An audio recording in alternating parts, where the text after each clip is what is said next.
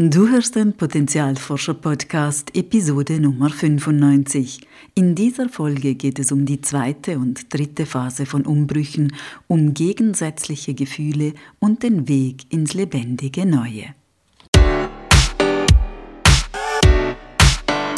Willkommen beim Potenzialforscher Podcast für mehr Freude, Erfüllung und Sinn im Leben. Ich bin dein Potenzialforscher Coach Christina Schaka.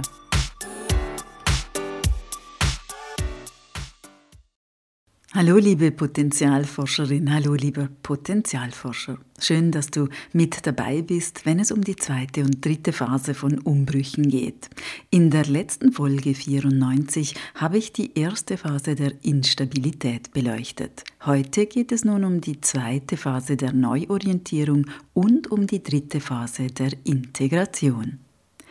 In meinem Beruf darf ich viele Umbrüche beobachten und begleiten und natürlich erlebe ich auch selbst immer wieder kleinere und größere Umbrüche. Während wir gewisse Veränderungen gerne selbst initiieren und gestalten, sind diese Umbrüche oft harziger und manchmal ganz schön schwierig.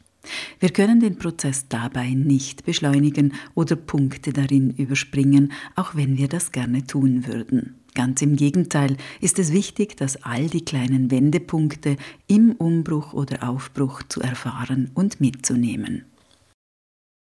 Wenn wir also aus der ersten Phase der Instabilität, die häufig von Stagnation geprägt ist, in die zweite Phase der Neuorientierung treten, dann kommt Bewegung in den Prozess.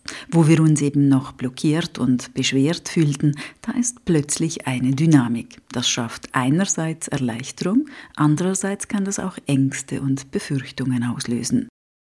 Denn wir wissen ja noch gar nicht, wo die Reise hingeht. Wir bewegen uns also auf Neuland, ohne dabei auf eine Karte zurückgreifen zu können.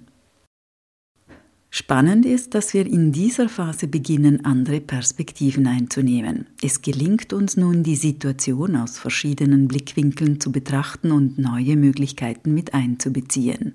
Wir beleuchten vieles noch kritisch, stellen nicht nur in Frage, sondern stellen auch neugierig Fragen. Wir beginnen uns einzugestehen, dass etwas zu Ende geht. All diese Teile des Prozesses machen möglich, dass wir wichtige Entscheidungen treffen können, viele kleine und vielleicht auch die eine oder andere große. Wenn wir die Beschäftigung mit unseren Werten und dem, was uns wirklich wichtig ist, in der Phase 1 noch nicht gemacht haben, dann kommt das hier zum Tragen. Wir besinnen uns auf uns selbst und unsere Werte. Wir hadern weniger mit dem Außen, stattdessen nehmen wir das Ruder selbst in die Hand. Wir schaffen uns unsere eigene Landkarte und unseren eigenen Kompass. All diese Entscheidungen lösen zwei Prozesse aus. Erstens, wir sehen neue Möglichkeiten und zweitens, wir lassen los. Dies ist aber kein linearer Prozess. Ich stelle ihn mir spiralförmig vor. Eine Art natürliches Gemisch aus Entscheiden, Loslassen, Kreativität und Trauer. Einerseits sind wir beflügelt durch die vielfältigen Möglichkeiten, die sich auftun können und das kreative Potenzial darin. Andererseits sind wir traurig, wenn wir manch Gewohntes eben auch loslassen müssen. Und mit jeder Runde in dieser Spirale tut sich nach und nach der Raum für Neues auf. Ich vergleiche das oft mit einem Zimmer voller alter Möbel, das man neu nutzen möchte. Das alte, abgewohnte muss erst mal raus. Der Raum muss leer sein, damit wir ihn in seiner Größe erkennen und hineinspüren können, was neu werden soll und welches alte Stück vielleicht doch wieder einen Platz finden darf.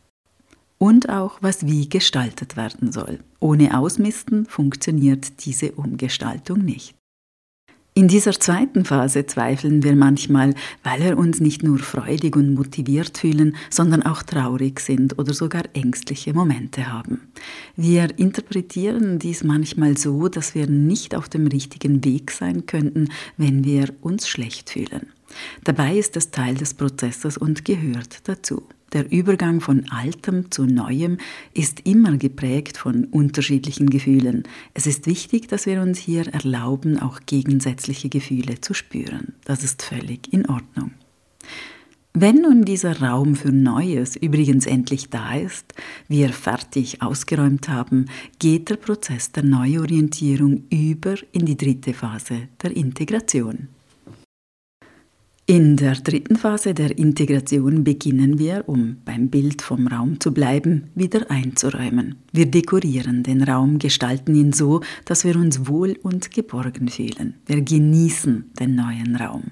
Wenn wir in das Neue hineinwachsen, wachsen wir auch persönlich. Wir haben immerhin einen Umbruch mit allen Höhen und Tiefen gemeistert, vieles gelernt und sind auch uns selbst vielleicht auf die eine oder andere Art begegnet.